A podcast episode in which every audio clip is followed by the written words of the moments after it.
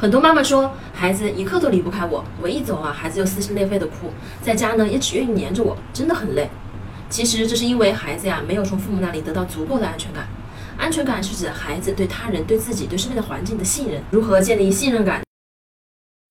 人在曹营心在汉，这句俗语啊，很准确的描述了现在很多父母的带娃状态。虽然是在孩子身边陪着，手里却拿了个手机啊玩个不停。这些假装的陪伴还不如缺席。因为我们的行为啊，让孩子感觉自己并不重要呀。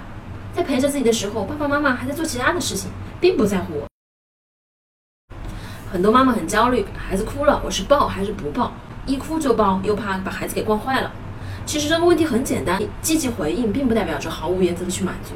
当孩子有需求时，父母总能在第一时间用语言或者动作去回应孩子，让孩子知道我已经听到了你的需求了。如果需求不合理的话，你就要告诉孩子，你的需求不合理，妈妈不能满足你。让孩子明白你的想法是很重要的，你的意见爸爸妈妈也会去聆听。但是有些规矩你还是要遵守的。父母在回应这一块呀，还要注意，就是要回应事实的本身，不要去评价孩子。孩子小的时候，父母还会经常亲一亲、抱一抱，但是慢慢长大以后，反而就不会了。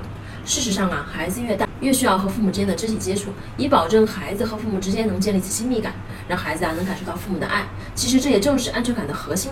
我是不完美柚子妈妈，关注我，为你分享最有深度的育儿知识。